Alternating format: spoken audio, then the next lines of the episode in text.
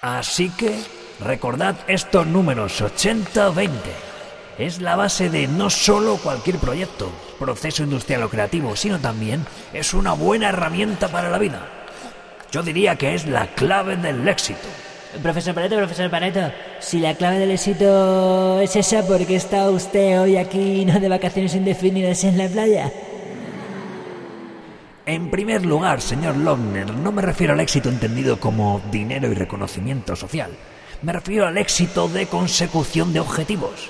Si el suyo fuese vivir más feliz, más tranquilo y con el mínimo y esencial, quizá hoy su vida fuera más sencilla. Es más, me temo que si sus padres hubieran utilizado la ley de 80-20, es muy probable que usted solo hubiera sido un pensamiento pasajero y no le estaría quitando el pupitre a alguien con más intereses en el avance de la sociedad. Bueno, tampoco hacía falta cebarse, ¿no? Exactamente, señor Lochner. Si hubiera utilizado el 20% de toda la palabrería que he utilizado y le hubiera dicho que se callase y atendiese pedazo de mendrugo, hubiera tenido el 80% del mismo resultado en usted. Pero también es verdad que algún matiz se hubiera perdido.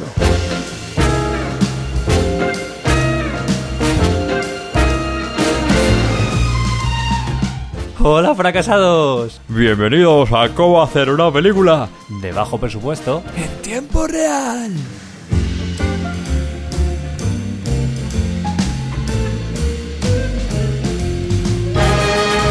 Hoy echaremos un ojo a los números de fracasados y veremos cómo hemos aplicado el 80-20 a nuestra película. Así que poneos la manta, preparad algo calentito porque comienza el último capítulo de la fase de preproducción.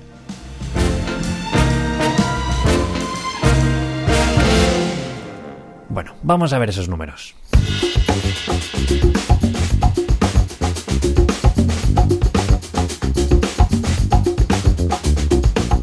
Esto comienza un 6 de julio, con 50.000 euros de presupuesto inicial, 13 páginas de relato, que en 30 días se han convertido en la versión 3, con 96 secuencias y por delante 60 días de preproducción.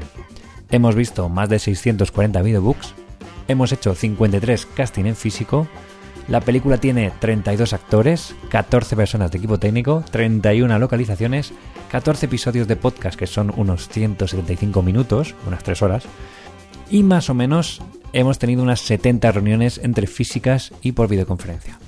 Ha habido 45 horas de ensayo y por delante tenemos 25 días previstos de rodaje. Y ahora mismo, mientras grabo este podcast, estamos a tan solo 7 días de comenzar a rodar.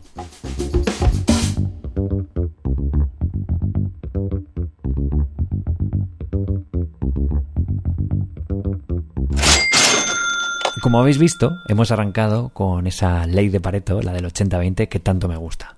Voy a intentar explicarosla porque intento aplicarla no solo a la película, sino también a mi vida. Y aunque nunca consigo explicarla bien, hoy espero lograrlo. Pareto descubrió que, en su día cuando estudió, el 20% de la población se reparte el 80% de la riqueza, aproximadamente. Hoy en día esos porcentajes han variado, pero tampoco mucho. Si aplicas esos porcentajes, el 80-20, a la calidad, a los procesos de constructivos, los procesos de fabricación, eh, se ha definido que el 20% de los defectos afectan al 80% del resultado. Es decir, se explica mucho más fácil en programación. Por ejemplo, el 80% de los errores de un programa vienen del 20% del código. ¿Me explico? Vamos a ver.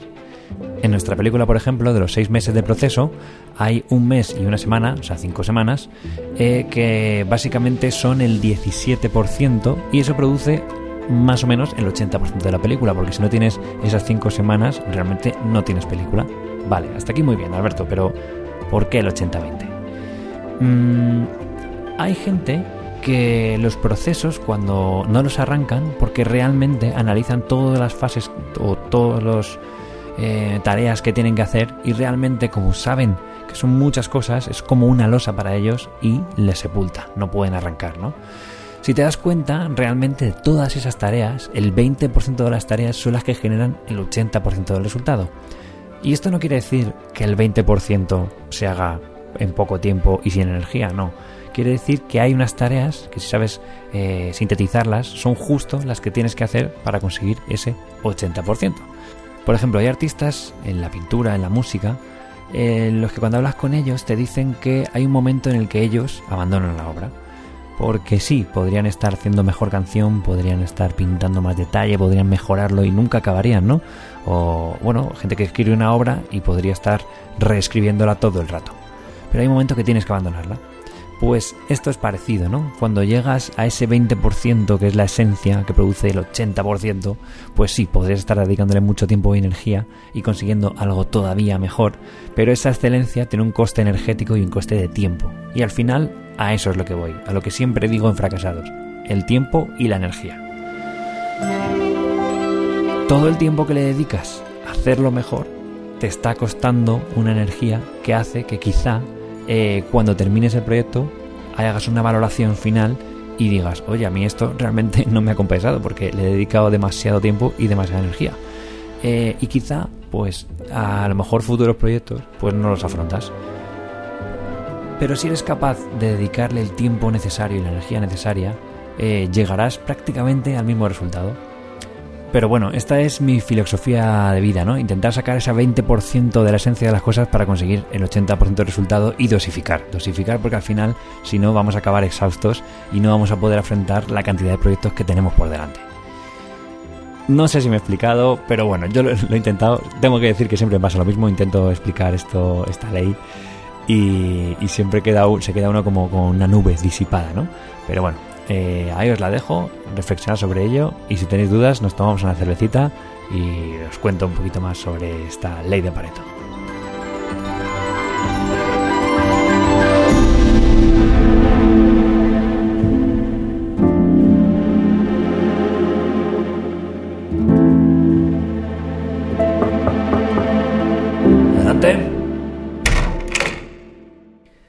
Profesor Pareto, venía a pedirle disculpas por el percance de esta mañana.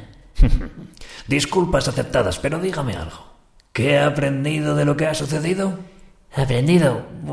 Pues es una buena pregunta. Eh, yo diría que si, que si soy capaz de, de estudiarme un 20% del temario, quizá alcance un 80% de éxito y apruebe los exámenes, algo así. Eso podría suceder si estudiase justo el 20% que entras en el examen. Algo poco improbable, pero bueno, no va desencaminado.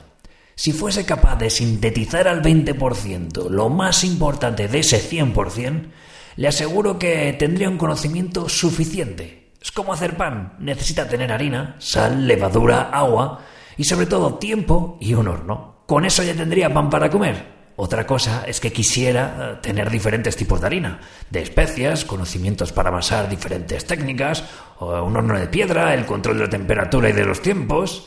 Pero bueno, lo esencial es el 20% para conseguir comer. Y eso, amigo mío, es el 80%.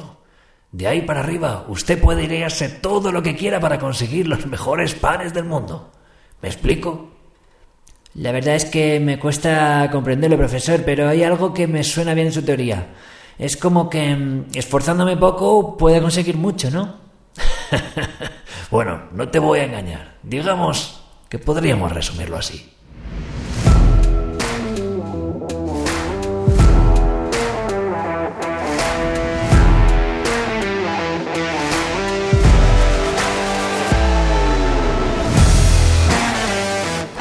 Bueno, ya para cerrar el capítulo, quería deciros que tengo la recámara del podcast de Fernando Colomo.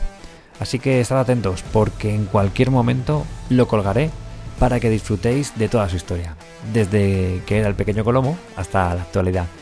Y sobre todo para mí, lo más importante, que es que nos explica de primera mano cómo aborda todas las fases de sus películas, desde las más grandes hasta las de bajo presupuesto.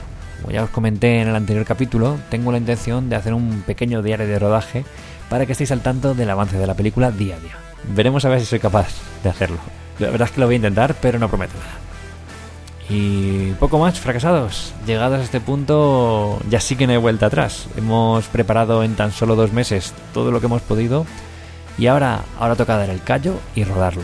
A partir de ahora no tenemos ni idea de lo que nos depararán estas cinco semanas. Yo solo espero que podamos disfrutar al máximo posible esta aventura, porque esta es la razón por la que hacemos cine para rodar historias y contarlas.